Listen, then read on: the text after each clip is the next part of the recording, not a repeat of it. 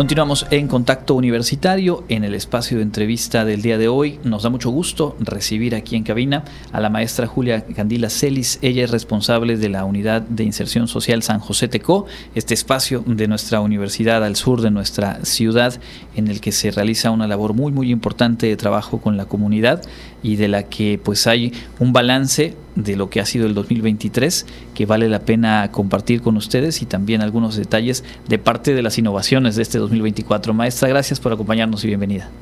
Muy buenas tardes, gracias por la invitación y estar acá en este en este espacio que en realidad tiene bastante tiempo que, que están ustedes aquí en el tercer piso y que es muy muy bonito, muy acogedor y también pienso que el estar aquí nos da la nuevamente la oportunidad de volver a ver a nuestra nuestro bueno nuestro edificio como te decía no y, y, vuelve los recuerdos tan importantes. Gracias por por invitarme y, sobre todo por el público que Siempre que, escucha no y, y, tiene usted razón eh, nosotros seguimos viniendo diario, pero para mucha gente que era el, espacio habitual, hace algunos años, en algunos casos más, otros casos menos, pues se han trasladado a, a otros espacios y pues siempre tiene un espíritu como de volver a casa, ¿no? Este centro cultural. Así es, sobre todo que es todo toda una imagen institucional hoy día, ¿no? El edificio es bello. Así es. Bueno, eh, la unidad universitaria de inserción social, eh, pues hemos eh, tuvimos oportunidad de platicar hacia cierre del año pasado en términos generales de, de, la labor, pero siempre es importante cuando se condensa, se concentra toda la información y se comparte un balance, un informe anual, algo que tengo entendido ocurrirá a fines de esta semana y tenemos la posibilidad de que usted nos pueda compartir alguna, algunos datos. Sí, invitarlos a que compartan con nosotros un año más de actividades. Esta vez es el 26 aniversario de la unidad universitaria y que ha sido un año de retos. Cambiamos de dirección, ahora estamos en la Dirección General de Vinculación Universitaria. eh, es un reto, pero a la, a la vez eh, fue muy interesante estar más que como, como la función de estar vinculados socialmente con la comunidad en que hemos estado tantos años, tanto tiempo y ese reconocimiento que tenemos como universitarios. Y sí, efectivamente, el día 2, 2 que es viernes 2 de febrero, va a ser a las ocho y media de la mañana. Contaremos con las autoridades universitarias y con el público en general, con nuestra comunidad, con los estudiantes, pasantes. Estaremos rindiendo cuentas, sobre todo este informe, que les puedo comentar que en cuanto a la parte de servicio social, tuvimos 33 eh, prestadores de servicios de 15 licenciaturas. Normalmente no solo es el área de la salud, que es mayormente lo que, lo que van y tenemos por el tiempo que tardan de un año. También tenemos el área social, muy importante, que son seis, seis meses o 480 horas que también nos, nos apoyan, pero tenemos ingenierías, arquitecturas, veterinarias, otras licenciaturas que se pueden unir, ¿no? Porque son, son proyectos multidisciplinarios y eso enriquece. Entonces tuvimos 33. Luego el, el área de, de la parte de, vamos a decir, de la parte en que están los, no, no solo en prestadores, sino prácticas profesionales, prácticas de, de alguna, vamos a decir, una asignatura que van con nosotros, que es dual, teoría y práctica. Está con nosotros principalmente nutrición, psicología, rehabilitación y educación virtual, que ahora está con nosotros en prácticas. Fueron 81 estudiantes, o sea, un buen número, un buen número porque habla de los aprendizajes que se adquieren en la unidad universitaria con los grupos y también haciendo, ¿no? Haciendo de manera presencial y virtual, como es el caso de, de la licenciatura en educación virtual, que ellos más vienen en ese aspecto se, se enfocaron. Hablaríamos entonces más o menos de 114, 115 estudiantes, sea servicio social, prácticas, y esto que hay que recordarle a la gente que nos escucha, pues está en la naturaleza y en los objetivos de la propia unidad, es decir, se brinda atención, por supuesto, a la comunidad, pero también es un espacio de aprendizaje, un espacio donde se ponen en práctica los conocimientos de diversas licenciaturas que ahí justo encuentran eh, espacio, ¿no? Sí, así es, el espacio y como les, les comento, el área de de la salud, prácticamente es un requisito el servicio social porque ya estamos, vamos a decir, concluyendo todos nuestros estudios, solo ese requisito de titulación. Y es un año que nos, que nos solicitan y que como requisito tenemos, pero es un año, volviendo a lo que comenta, de aprendizajes. Es un año en que ya nos vamos al campo laboral y que esto nos sirve para concluir precisamente nuestro perfil profesional de todas, de todas las licenciaturas. Y es muy bonito porque el entusiasmo, la juventud, el servicio social no se olvida. ¿no? Todos que dicen, no hay servicio social, lo vamos a recordar. pues hemos tenido 33 más los 81 de prácticas, que estamos, sí, son, son bastantes en realidad, pero hay muchísimo que hacer en una comunidad tan amplia y con tantas necesidades y que les puedo comentar que esas necesidades no solo son intra, sino son extramuros con visitas domiciliarias.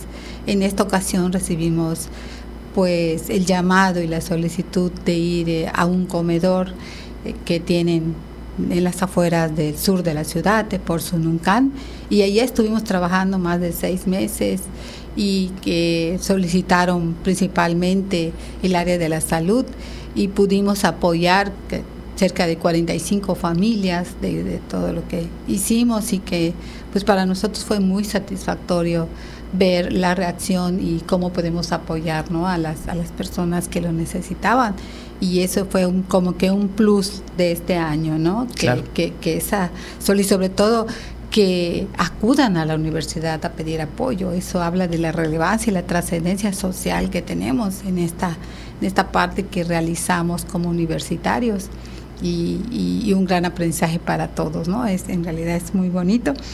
Y otro, en cuanto a los proyectos, sabemos que tenemos proyectos desde bienestar inicial, que son los niños de 45 años, y así sucesivamente, fueron 226 inscritos. Que esto va de acuerdo al, al proyecto en cuanto al, al cuánto podemos este, incluir en cada proyecto y que la atención sea la adecuada. Y estos proyectos son de todo el año, independientemente de que pues hay ciclos en donde las personas pues salen un, un rato, regresan, dependiendo de cómo estén sobre todo los cuidadores primarios, ¿no? Tanto de niños como de adolescentes que lo pueden llevar, ¿no? Pero en general estamos todo el año ofreciendo nuestros nueve proyectos ahorita que tenemos que ofrecemos de, siempre, vamos a decirlo, ¿no? Y son muchísimos. ¿Cuáles nos podría mencionar, digamos, para que quienes nos escuchan también tengan el panorama de, la diversidad de áreas tenemos en las que se en todos los, grupos comunitarios, por ejemplo, enfermería ofrece ayuda mutua, que son de la tercera edad, Y Dejando Huella, que son... Eh, vamos a decir, empoderar a la comunidad en su autocuidado. La mayoría es lo que hacemos, a la comunidad, a las personas que asisten. De psicología tenemos igual estimulación temprana, espacio femenino y el grupo de apoyo a tareas que van por las tardes y que lo ofrecemos dos, tres veces por semana y que van no solo a la actividad que, que, hacen adentro ¿no? de, la, de, la, eh, de la unidad, sino también la oportunidad de ese convivir y darnos cuenta si en este caso tienen una que otra necesidad y podemos apoyarlos en esas necesidades que se tienen, puesto que también tenemos trabajo social. Nutrición, eh, ayuda alimentaria. Ayuda alimentaria tenemos el, el convenio cada año con el Banco de Alimentos y nos da 50 despensas a costo en donde se benefician 50 familias. Estas familias, si les hacemos un estudio socioeconómico, son grupos vulnerables, son gente que lo necesita en realidad, ¿no? Eh, la otra es de rehabilitación con bienestar inicial, en donde allá podemos ver el desarrollo del niño desde, desde pequeño y es precisamente con este grupo de de rehabilitación que los ve que se están desarrollando adecuadamente y el último, vigilancia en acción con trabajo social, que es el momento en que es una etapa difícil, ¿no? De la preadolescencia a la adolescencia. Entonces, en esa etapa sí, te queremos abrir otro que les voy a platicar, pero en general fueron, son, son los grupos que tenemos.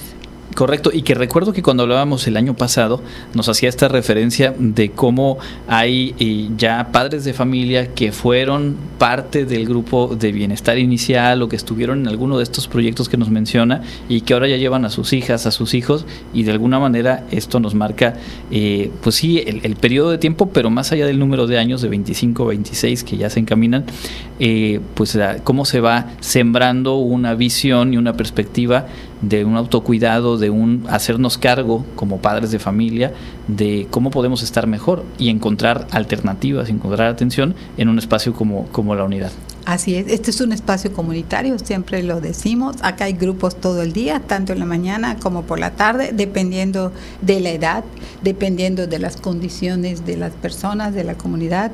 Una vez me preguntaron, ¿cómo hacen difusión y promoción? En realidad esto es de voz en voz, o sea, se van invitando ellos, a la unidad, este, sí hacemos publicaciones en el Face, que hemos tenido este, cerca de, mucha gente que, que, nos sigue, los, los, los que nos siguen, pero principalmente ellos mismos se invitan, como bien dice, es que estuvo mi nieto, estuvo mi hijo, está, ¿qué? Y nos van invitando y nosotros ahí los, los recibimos con muchísimo gusto, nos da muchísimo gusto eso. Me platicaba también que dentro de estos proyectos están por iniciar uno nuevo en este, en este 2024, que si le parece mencionamos de qué va y regresamos después hacia, hacia lo del informe 23, porque creo que viene bien ahora que hablamos de esta diversidad de poblaciones y de enfoques de que con los que se trabaja, este que, que, están por echar a andar. Sí, vamos a echar a andar un proyecto, se llama Promoción de la Salud Mental en Niños de Edad Escolar.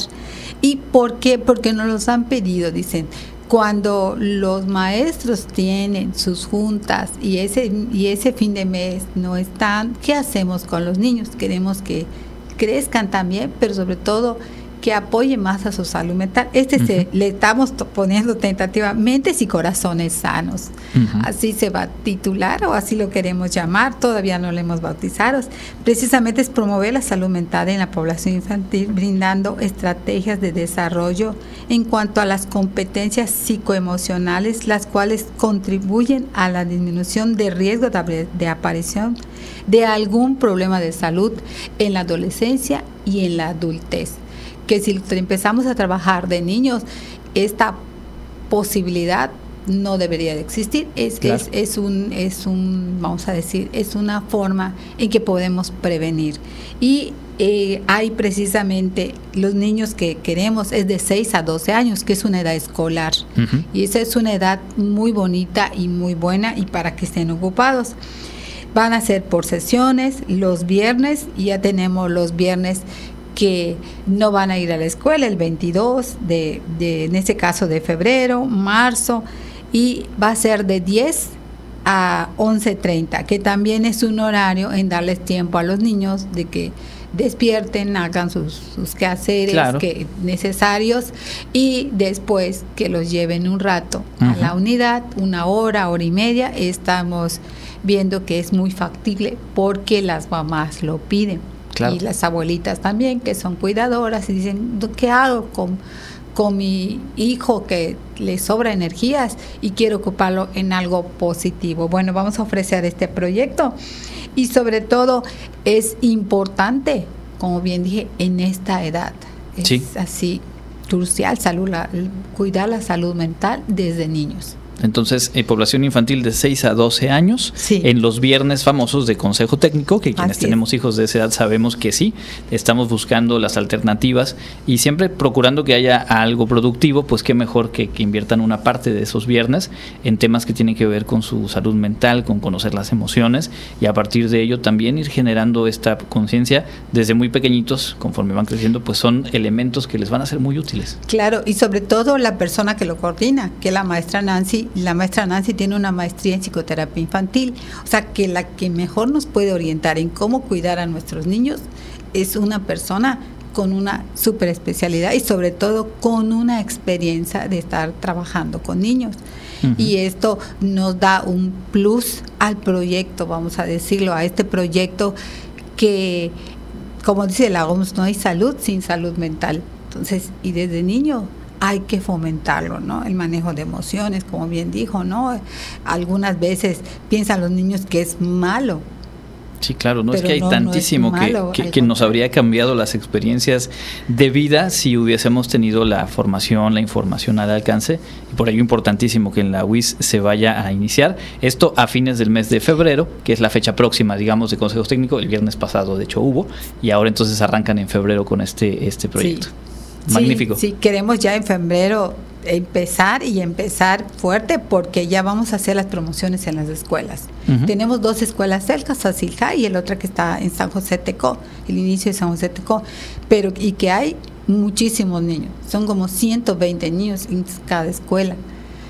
Entonces, pues pensamos ir a invitarles y de hecho están invitados ya porque las mamás, muchas de las mamás asisten en la unidad. sí, grupos.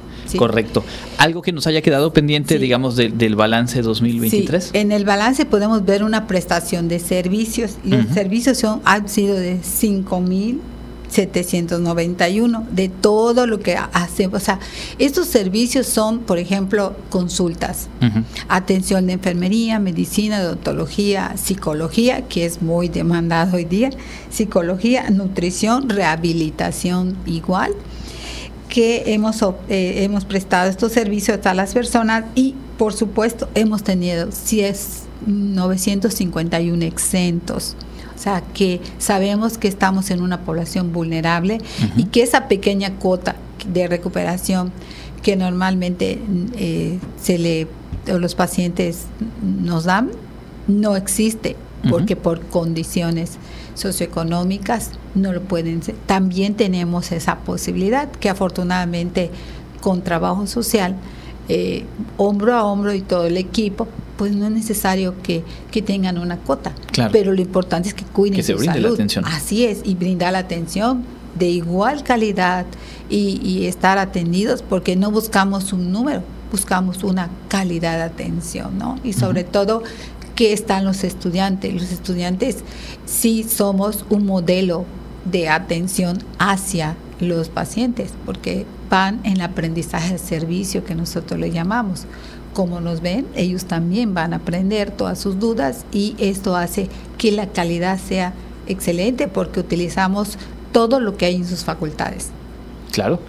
Eh, y que ahora que le escuchaba, hice rápidamente aquí con la calculadora, 5.700 eh, atenciones, digamos, impactos en individual a través de consultas, de actividades, eh, es un promedio de 15, poco más de 15 al día. Ese es, digamos, el ritmo en el que se trabaja y pues que nos habla de, de una unidad pues que tiene muy en claro ese compromiso que impacta en, su entorno y que siempre nos, nos, da mucho gusto poder conocer, poder escucharla y visualizar pues esa manera en la cual desde la universidad se trasciende formando estudiantes y pues dialogando, atendiendo, generando eh, perspectivas de cuidado con, la comunidad.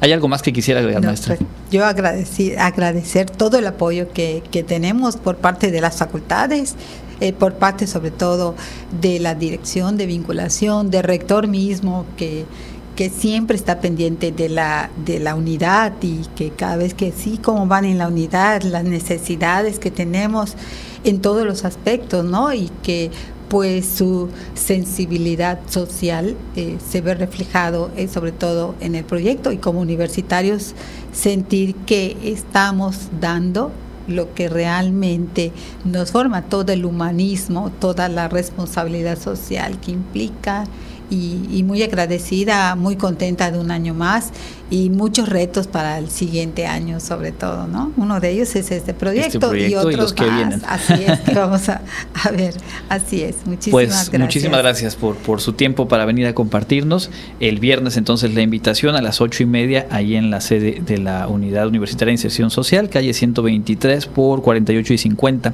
en la colonia San José Teco. Y si alguien quiere comunicarse para solicitar más información, está por supuesto el Facebook, lo buscan como UUIS WADI o Unidad de Inserción Social WADI, llegan ahí a toda la información, o el teléfono 9999 2953 72. Todos los datos los tenemos por aquí en caso de que alguien no los haya podido tomar. Muchísimas gracias, maestra. Al contrario, mucho gusto. La maestra Julia Candila Celis, responsable de la Unidad Universitaria de Inserción Social de la UADI. Hacemos una pausa, volvemos con más información.